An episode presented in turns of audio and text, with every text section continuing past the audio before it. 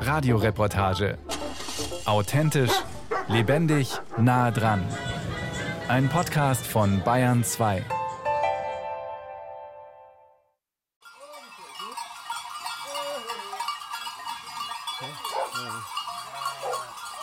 Es ist Frühsommer im Werdenfelser Land. Die Wiesen sind saftig grün, dazwischen leuchten die bunten Sprenkel der Bergblumen. Oberhalb von Partenkirchen treiben die Männer der Weidegenossenschaft rund 450 Bergschafe auf die sogenannte Vorweide an den südlichen Ausläufern des Wank, dem Partenkirchner Hausberg. Nur wenige hundert Meter weiter unten am Berg schaut die Partenkirchner Bäuerin Froni Bartel nach ihren Kühen. Die fünf Murnau-Werdenfelser, eine alte vom Aussterben bedrohte Haustierrasse, grasen friedlich im Schatten einiger hoher Bäume. Hoi, ha? Geh mal her zu mir, geh mal her zu mir. Hör du, stark, geh mal. Auf Nacht gehe ich rauf an Alm und schau zu, wie sie grasen, hör mir das zu, hock mich hinter und hör mir das Geräusch an, wenn sie kauen. Ja, was beruhigender gibt es ja gar nicht, das ist ja wie ein Mantra. Das könnten Ausschnitte aus einer Tourismuswerbung sein. Sind sie aber nicht. Die Weidewirtschaft ist im Werdenfelser Land fest verankert. Viele Menschen leben noch eng mit ihren Haustieren zusammen. So war das schon immer und eigentlich sollte es auch so bleiben. Aber seit einiger Zeit ist alles anders. Der Wolf geht wieder um.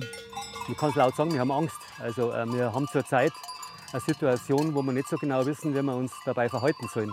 Also ich habe voriges Jahr in Österreich eine Alm besucht, da waren 800 Schafe oben. Die haben einen Almsommer mit 80 toten Tieren gehabt. Also das sind 10 Prozent. Also das kann man nicht irgendwo belächeln oder äh, beiseite schieben.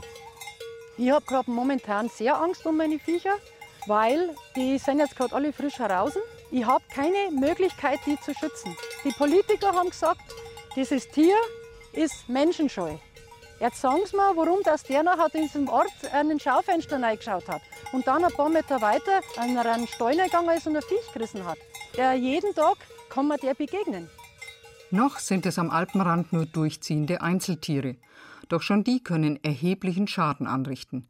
Bei Biobauer Florian Gstatter, der bei Reit im Winkel 80 ostfriesische Milchschafe hält, hat der Wolf vor zwei Jahren zugeschlagen. Am helllichten Tag nur 100 Meter vom Wohnhaus entfernt. Also wir haben ganz normal unsere Schafe in der Früh ausgelassen und ich bin dann in David gefahren.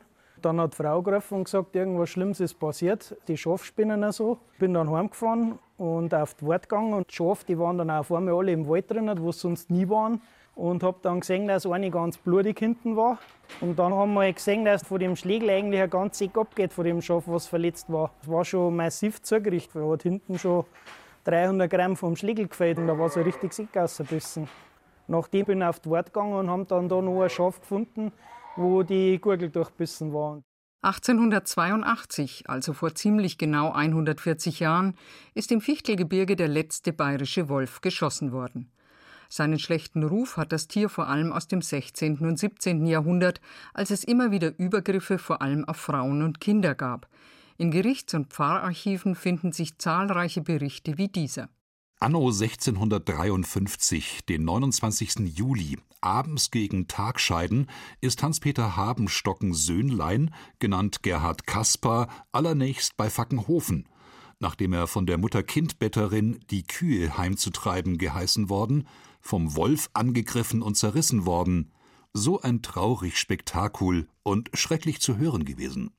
Wissenschaftlich belegt ist dabei, dass sehr viele der damals angreifenden Wölfe tollwütig waren und dadurch keine Scheu mehr vor den Menschen hatten. Schon in den Jahrzehnten bevor der letzte Wolf geschossen wurde, galt das Tier als weitgehend ausgerottet. Es sind deswegen fast 200 Jahre, in denen sich die Menschen, vor allem in der Land- und Forstwirtschaft, daran gewöhnt haben, in einer wolfsfreien Zone zu leben. Doch seit der Jahrtausendwende kehrt der Wolf in ganz Europa zurück. In Bayern gibt es Wolfsnachweise seit 2006 und seitdem eine rasante Entwicklung. Wildbiologen gehen davon aus, dass die Population jährlich um 30 Prozent wächst. Aber besonders am Alpenrand, wo die Weide und vor allem die Almwirtschaft noch eine große Rolle spielt, trifft der Wolf sehr häufig auf schlecht vorbereitete Tierhalter. Ungeschützte Schafe, Ziegen oder Kälber sind im wahrsten Sinne des Wortes ein gefundenes Fressen für den Wolf.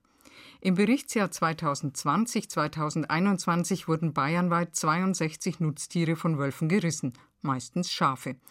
Wenn ein durchziehender Wolf wie in den Wochen vor Weihnachten im Chiemgau Tiere reißt, ist die Aufregung entsprechend groß.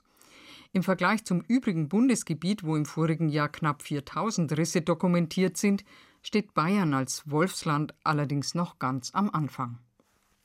Die Tierhalter reagieren ganz unterschiedlich auf die neue Situation. Froni Bartel zum Beispiel, die 58-jährige Milchbäuerin, die als eine der letzten ihre Kühe noch täglich auf die Weiden hinter dem Partenkirchner Hasental treibt und abends zum Melken auch wiederholt, sie hat keine neuen Sicherheitsvorkehrungen getroffen. Sie hofft und bangt deswegen. Kein Schutz für meine Viecher, das heißt, dass du immer ein murmeliges Gefühl im Bauch hast. Du gehst auf Nacht ins Bett mit einem Gefühl, hoffentlich passiert die Nacht nichts. Hoffentlich habe ich den nächsten Tag noch meinen Viehbestand, der für mich wichtig ist. Vom Zaunbau hält Froni Bartel nichts. Viel zu aufwendig und nicht praktikabel, findet sie.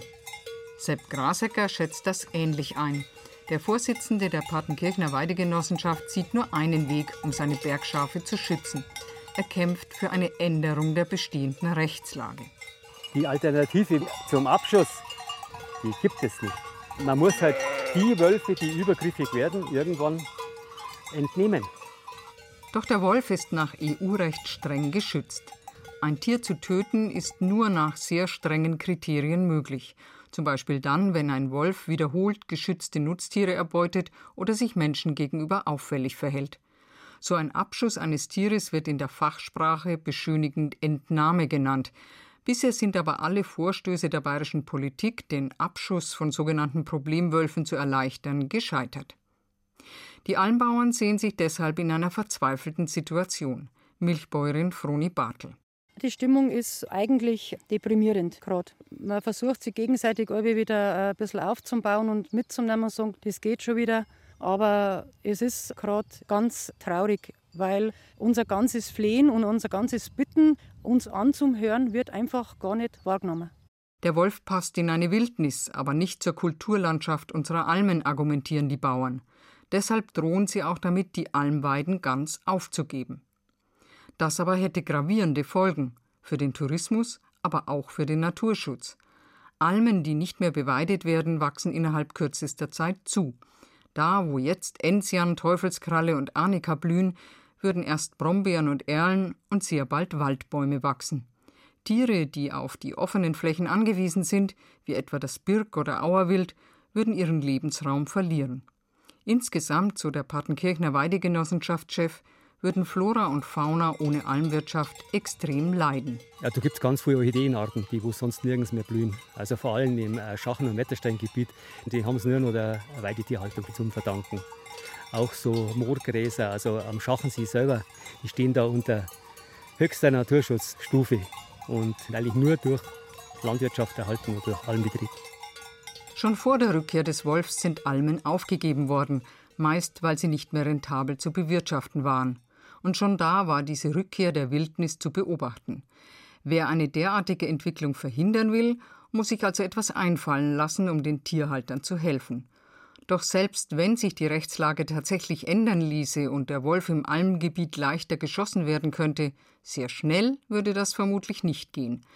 Weil die Zeit aber so drängt, raten die Fachleute aus den zuständigen Landesbehörden und aus den Umweltschutzverbänden den Tierhaltern vor allem zu einem ihre Herden jetzt so schnell wie möglich zu schützen.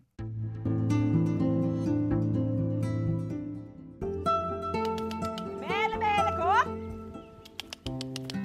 Mädle, Mädle, komm! Mädle, Mädle, komm! Komm! Das sind die Flaschenkinder.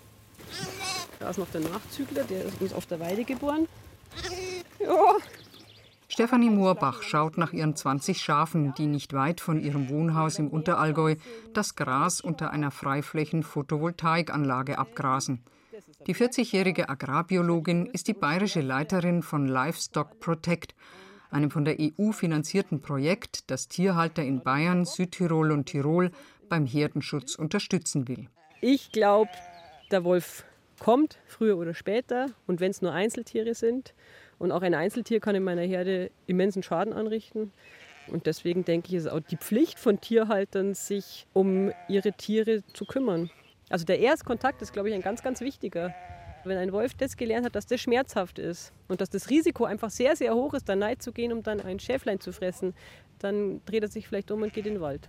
Also ich denke, die Chance ist, ihm von vornherein klarzumachen, das ist nicht dein Gebiet, geh woanders hin. Und deswegen glaube ich, ist auch Herdenschutz in Bereichen, wo eben der Wolf noch nicht dauerhaft ist, schon auch wichtig.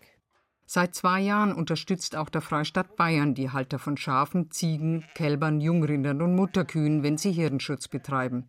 In aller Regel heißt das dann beim Bau von Schutzzäunen. Allerdings nur in den Gebieten, in denen es standorttreue Wölfe gibt. Das ist in Bayern nur nördlich der Donau der Fall. Und an den Orten, an denen es nachweislich einen Wolfsriss gegeben hat, im Umkreis von zehn Kilometern für das laufende Kalenderjahr. Im Umkehrschluss heißt das aber auch, am Alpenrand und im Alpenvorland ist der vorbeugende Herdenschutz allein Sache der Tierhalter. Unterstützung gibt es erst, wenn der Wolf zugeschlagen hat. Schon allein wegen der Kosten hält sich die Begeisterung für den Herdenschutz deshalb in Grenzen. Und auch darüber hinaus ist das mit dem Herdenschutz nicht ganz so einfach, wie es auf den ersten Blick aussieht. Wir sind auf einer sanft geschwungenen Weide in der Nähe von Pieding im Berchtesgadener Land. Gisela Badura, Biologin und Schafzüchterin aus Marcellenberg, besucht heute ihren Kollegen Bernhard Zimmer. Der Nebenerwerbs-Biolandwirt und Imker züchtet, wie Badura, die vom Aussterben bedrohten alpinen Steinschafe und hat einige Tiere aus Baduras Herde übernommen. Die müssen jetzt erstmal begrüßt werden. Hazel, da ist meine Hazel. Ja. Da, das ist deine Mary. Gell? Ah, hey. Nice. Was ist los?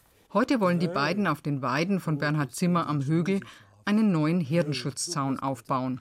Gisela Badura hat damit bis jetzt noch nicht viel Erfahrung und will sich ein paar Tipps holen.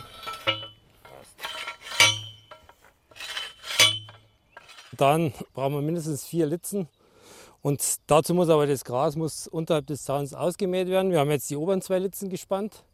Und bevor wir die unteren zwei spannen, man sieht es ja da, müssen wir ausmähen, weil sonst der Draht, der Strom führt, im Gras ist und der würde den Strom ableiten und damit haben wir zu wenig Strom auf dem Zaun. Herdenschutz sieht auf jeder Weide anders aus. Gisela Badura kann nicht alles, was bei ihrem Kollegen funktioniert, auch auf die eigenen steilen Flächen übertragen. Ich versuche eben, meine Tiere so gut wie möglich zu schützen, aber jetzt ein justiziabel, wolfsabweisend sicheren Zaun kann ich nicht aufbauen, weil an vielen Stellen schon dicht unter der Oberfläche einfach Gestein kommt und man diese Pfosten gar nicht genug reinkriegt. Das überall so aufzustellen, dass immer die sichere Spannung drauf ist, ist einfach sehr, sehr schwierig. Auch Florian Gstatter aus Reit im Winkel hat für seine Milchschafe nach dem Risserlebnis vor zwei Jahren einen Zaun gebaut. Sozusagen den Rolls-Royce unter den Zäunen. 1,75 Meter hoch mit mehr als doppelt so viel Stromspannung wie empfohlen. Also man sieht, da drum ist der Zaun und dieses Honda wird jeden Stecker da aufgetragen und das sind Feststecker. Und die Stecker haben 2,40 Meter lang. Vier Tage war eine Zaunbaufirma da und hat mit fünf Mann die dreieinhalb Hektar große Weide bei Gstattershof eingezäunt. Das Gelände ist steil und wird immer wieder von Bachläufen und Waldstücken unterbrochen.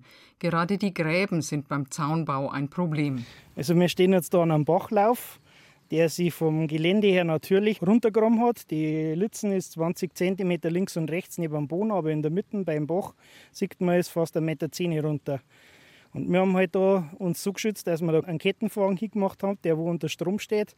Weil wenn man da irgendein Gitter oder was anderes hin tut und der Bach Geschiebe bringt, dann verstopft das Ganze und dann geht unser Zaun eigentlich auch wieder kaputt. 20.000 Euro hat Florian Stadt das Zaun gekostet. Es ist allerdings ein Festzaun, bleibt also dauerhaft stehen, weil Gstatter die Weide nicht wechselt. Im Winter müssen die stromführenden Litzen wegen der Schneelast trotzdem ab und im Frühjahr wieder aufgebaut werden. Der 42-Jährige ist einer der wenigen Vollerwerbs-Milchschafhalter in Bayern. Wir leben von unserer Milch und wir leben von unseren Schaf. Und wenn ich diese Einnahmen von heute auf morgen nicht mehr habe, dann ist Ende im Gelände. Und weil er ein Biobetrieb ist, muss Gstatter seine Schafe auch immer rauslassen. Den massiven Zaun hat er 2020 noch bezahlt bekommen. Inzwischen ist die Förderung gedeckelt worden, auch weil die anfangs großzügige Finanzierung von einigen Landwirten ausgenutzt worden ist.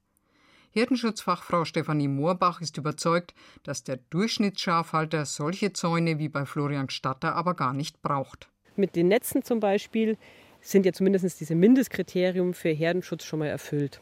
Und mit Netzen arbeiten sehr viele Schafhalter. Wenn man ein bisschen mehr darauf achtet, dass man halt wirklich die Netze gut stellt, dass die Erdung passt, dass wirklich der Strom gut drauf und zwar dauerhaft, von vorne bis hinten, keine Lücken da entstehen. Das ist jetzt kein großer Aufwand, das ist vielleicht ein bisschen mehr Aufmerksamkeit und ein bisschen mehr dran denken, aber es ist kein großer Aufwand. Selbst solchen vergleichsweise leichten Herdenschutz halten die Partenkirchner Tierhalter aber höchstens in den Tallagen für möglich. Droben am Berg, wo ihre Schafe im Zugspitzgebiet den Sommer verbringen, da sieht die Sache ganz anders aus. Das Rheintal haben wir ungefähr 2000 Hektar Weidefläche, komplett zerstreut, überhaupt nirgendwo eine durchgehende Grünfläche. Das ist alles in einer kleinen Struktur und durch das zerstreuen sich die 630 bis 650 Schafe auf diese 2000 Hektar. Der Hirte geht jeden Tag seine Runde, aber der sieht die Schafe nicht jeden Tag.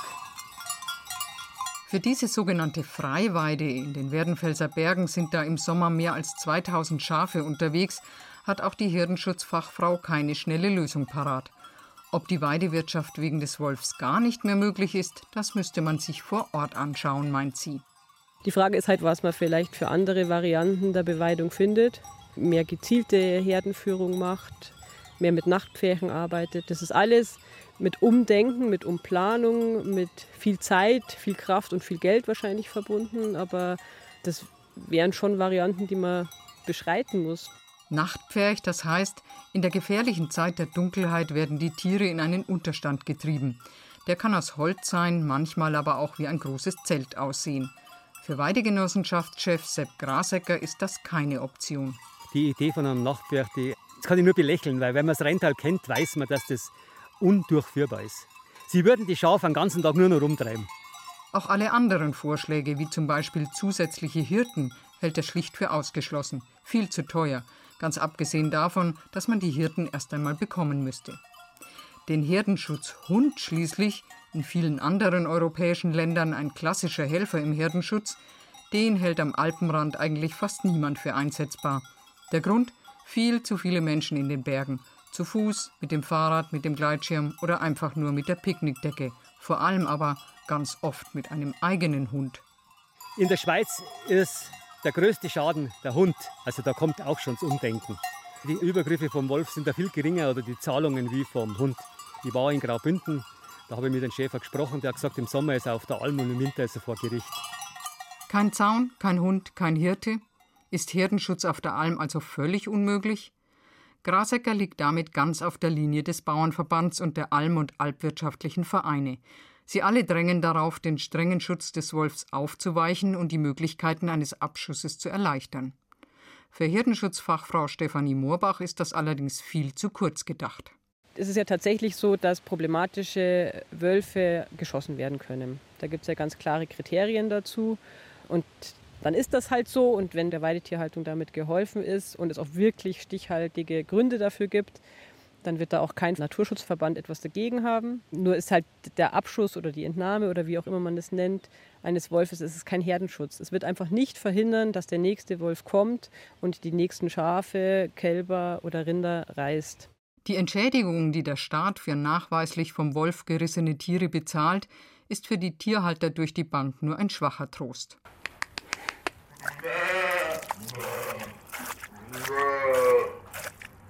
Du bist ein alter Rabauke, gell? Ein alter Rabauke, hä? Auch Florian Statter aus Reit im Winkel hat für die zwei Schafe, die der Wolf ihm vor zwei Jahren gerissen hat, nach langem Hin und Her Geld bekommen. Die verlorenen Tiere konnte das nicht ersetzen. Ich brauche die Entschädigung nicht, die könnten sie sich halten, aber ich möchte halt meine Schafe auch alle halten und mir den Anblick ersparen. So einfach ist das mit 80 Schaf, da kennt man eigentlich schon noch jetzt Schaf und weiß auch, von welchem Schaf welcher Lamm aber ist. Also das kennt man eigentlich schon. Da werden nicht viele dabei sein, wo man nicht einmal auf die Weg geholfen hat. Fest steht, das Thema Wolf ist hoch emotional. Die sachliche Auseinandersetzung fällt vielen Beteiligten schwer. Und weil das Thema noch so neu ist, fehlt es oft auch an Erfahrung. Nach Meinung von Stefanie Moorbach müsste es deswegen viel mehr und bessere Beratungsangebote geben. Die Landwirtschaftsämter, bei denen das bisher angesiedelt ist, sind oft überfordert, sagt sie. Also die Beratung können die Behörden meines Erachtens gar nicht leisten, weil sie nicht mehr Personal dafür gekriegt haben. Die kriegen das jetzt halt noch zusätzlich als Aufgabe mit dazu.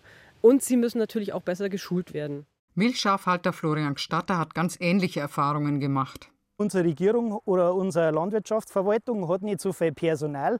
Die Leute sind nicht da. Wer soll denn das machen? Das wird am Schreibtisch entschieden in Kitzingen nochmal, in Coburg. Die kennen sich aus bei uns hier unten im Süden von Bayern. Für den inzwischen schon recht erfahrenen Zaunbauer Bernhard Zimmer aus Pieding gibt es noch einen anderen Grund, warum eine persönliche Beratung vor Ort so wichtig wäre. Bevor er sich als Rentner der Schaf- und Bienenzucht zugewandt hat, war Zimmer Forstwissenschaftler und sieht deshalb nicht nur die Tiere innerhalb des Zauns. Ich würde mir schon wünschen, dass jeder Betrieb so eine Art Weidemanagement sich aufbauen kann. Wo ist welcher Zauntyp notwendig, sinnvoll? Und das Zweite ist einfach, dass auch der, der hier berät, auch den Blick fürs große Ganze behält. Der Berater muss auch das Globale sehen, nämlich wir schützen ja auch die Arten, die auch auf der Fläche sind nachts und die auch wandern wollen und die wandern müssen. Also Rehwild, Hirsche, Dachse und alle anderen Tiere. Und natürlich geht es beim Herdenschutz auch um viel Geld. In den vergangenen zwei Jahren hat der Freistaat Bayern mehr als 5 Millionen Euro für Herdenschutzmaßnahmen ausgegeben. Das Landesamt für Umwelt lehnt die Forderung nach präventivem Herdenschutz, also auch da zu fördern, wo noch kein Wolf aufgetreten ist, klar ab. Viele Schafzüchter halten das für falsch. Auch Bernhard Zimmer. Er nennt als Beispiel die Risse im Berchtesgadener Land vor Weihnachten.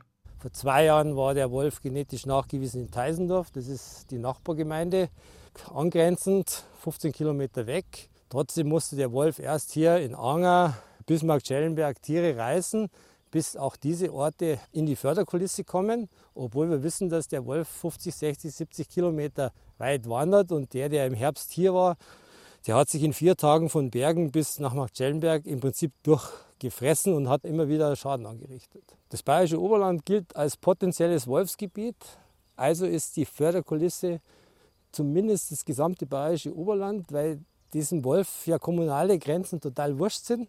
Allein schon dieses, du kriegst nichts und der Nachbar kriegt schon was. Also das kann mir keiner erklären wahrscheinlich, warum das sinnvoll sein könnte. Das langt aber. Das müsste eigentlich lang. Normalerweise reicht es. Hm? Aber also hier, wenn das so hoch bewachsen ist. Das ist also Bernhard Zimmer und Gisela Badura, die beiden Züchter der alpinen Steinschafe, haben inzwischen den Zaun auf einer Seite der Weide am Hügel aufgestellt. Und für den Wolf ist eben das Gleiche, wenn er sehr, sehr geschickt ist. Also da könnte er, glaube ich, schon drunter durch, wenn er wollte. Die beiden Schafzüchter tauschen sich nicht nur über den Zaunbau aus. Sie diskutieren auch darüber, wie verfahren die Wolfsdiskussion am Alpenrand inzwischen ist. Gisela Badura fühlt sich als Biologin und Schafhalterin zwischen allen Stühlen. Im Moment erlebe ich das so, dass allein die Verwendung bestimmter Wörter führt dazu, dass man in eine Schublade gesteckt wird, Wolfsliebhaber oder Wolfshasser. Das Wort Wolfsmanagement ist schon verbrannt sozusagen. Wenn jemand sagt, naja, in manchen Gegenden muss man vielleicht auch über ein effektives Wolfsmanagement nachdenken, dann machen viele schon den Haken hinter. Der wäre nur, dass alle abgeschossen werden. Gut 40 Kilometer weiter westlich von Pieding sitzen der Bürgermeister von Grassau, Stefan Katari, und einer seiner Gemeinderäte beisammen und diskutieren genau das gleiche Thema. Anders als in vielen anderen Gemeinden, wo der Wolf zwar Thema an den Stammtischen, nicht aber im Rathaus ist, hat sich der Gemeinderat von Grassau im Februar ausführlich mit der neuen Situation befasst.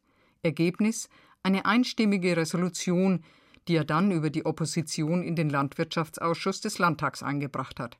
Stefan Katari, vor seiner Bürgermeisterwahl hat er als Landschaftsökologe gearbeitet, kann die Sorgen vieler Menschen wegen des Wolfs durchaus verstehen. Man muss das ernst nehmen, man darf das nicht verurteilen. Und wenn die Leute sie fürchten, ist unsere Aufgabe als Experten darauf hinzuweisen, dass einige Punkte davon irrational sind. Aber legen oder auflösen wird sie das erst dann, wenn wirkliche Erfahrungswerte da sind. Und da sind wir weit davon entfernt. Aber auch gerade dafür war es ungeheuer wichtig, dass jemand als Ansprechpartner vor Ort fungiert, der nicht nur Experte ist auf dem Gebiet und eine Rissbegutachtung durchführen kann und die Betroffenen beraten kann, wie sie sich bestmöglich schützen, sondern sich auch anhört, was die Leute für Ängste haben, damit die ernst genommen werden. Das war ungeheuer wichtig und das, das findet im Moment nicht statt. Dass die Grassauer sich so konkret mit dem Thema Wolf und dem Herdenschutz befasst haben, liegt möglicherweise auch daran, dass Betroffene wie der 32-jährige Vollerwerbslandwirt Klaus Neuchel mit im Gemeinderat sitzen.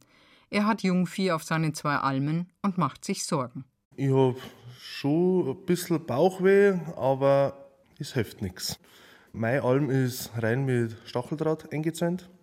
Elektrozaun ist eher nicht möglich, weil es einfach so weitläufig ist und die Kopierung vom Gelände sehr schwierig ist und auch Wanderwege durchgehen und Bachläufe. Also es ist wirklich sehr schwierig. Bei Rinder, die werden jetzt halt nicht so gerissen von einzelnen Wolf, aber sie werden verschreckt. Und dann halt der Zaun, ob das Elektrozaun ist oder Stacheldraht, das ist wurscht, der hebt nicht her. Die rennen durch und dann stürzen sie ab oder irgendwas. Ich möchte gar nicht dran denken, was da alles passieren kann. Wenn einmal da, ich habe 22 Stück um, wenn die mal losrasen. Um genau diese Angst und Unsicherheit aufzufangen, schwebt den Grassauern ein vor Ort angesiedelter Wolfsberater vor, der für einen oder mehrere Landkreise zuständig ist, ähnlich wie es das für den Biber bereits gibt. Außerdem fordern sie umfangreiche Änderungen der Förderbedingungen beim Herdenschutz. Im Landtag wurden die Vorschläge aus Grassau von der Regierungsmehrheit aus CSU und Freien Wählern übrigens einstimmig abgelehnt. Unnötig und überflüssig hieß es zur Begründung, es gäbe genug Beratung seitens der Ämter. Milchbauer Klaus Neuchel schüttelt da nur den Kopf. Er ist maßlos enttäuscht. Also das Vertrauen ist durch das verloren gegangen, dass die Betroffenen im Ring stehen lassen worden Es ist nichts passiert. Von keinem ist da irgendwie was gekommen, dass man da eine Lösung findet. Und dann schaut man sich halt selber um Lösungen und dann wird es halt einfach extrem. Und dann war es halt einmal gut, wenn die betroffenen Behörden und auch der Landtag zuhört. Ich habe ihnen das Angebot gemacht, kommt zu mir her, auf die Alm, schaut euch das an. Nix. Ich habe noch keine Anfrage gekriegt. Null. Es besteht in meinen Augen keinerlei Interesse, dass man sich draußen mal in der Praxis umschaut. Und das ist ein großes Problem. Die Politik duckt sich beim Streit um den Wolf tatsächlich überwiegend weg. Zu heiß ist das Thema, zu emotional, zu umstritten. Der Grassauer Bürgermeister Stefan Katari hält das für verantwortungslos, denn es überlässt Menschen, Weidetiere, aber auch die Wölfe einfach ihrem Schicksal. Es geht um sachorientierte Lösungen, um die Betroffenen wirklich zu schützen, um ihnen Erleichterung zu bringen. Und nur so wird am Ende auch das von der Europäischen Union formulierte Ziel zu erreichen sein, dass der Wolf auch seinen Platz vielleicht nicht unmittelbar in dieser Landschaft hat, aber generell, dass der Wolf seinen Platz hat. Und das muss man aushandeln. Und das wird nur gelingen, wenn man beide Seiten respektiert und wenn sich beide Seiten tief zuhören mit der Bereitschaft, die andere Seite zu verstehen. Für so eine sachorientierte Lösung beim Thema Wolf müssten die Streitparteien also aus ihren Gräben kommen, in denen sie es sich oft so schön eingerichtet haben. Das gilt für diejenigen, die als Scharfmacher auftreten, Ängste schüren und den Abschuss als einzige Lösung propagieren, aber genauso auch für die, die vor allem von amtlicher Seite den Natur- und damit den Wolfsschutz vertreten. Sie haben das Recht und die Wissenschaft auf ihrer Seite und es damit offenbar gar nicht nötig, das Gespräch zu suchen. Sich gegenseitig zuhören und sich verstehen, das scheint beim Streitthema Wolf vielerorts in weiter Ferne.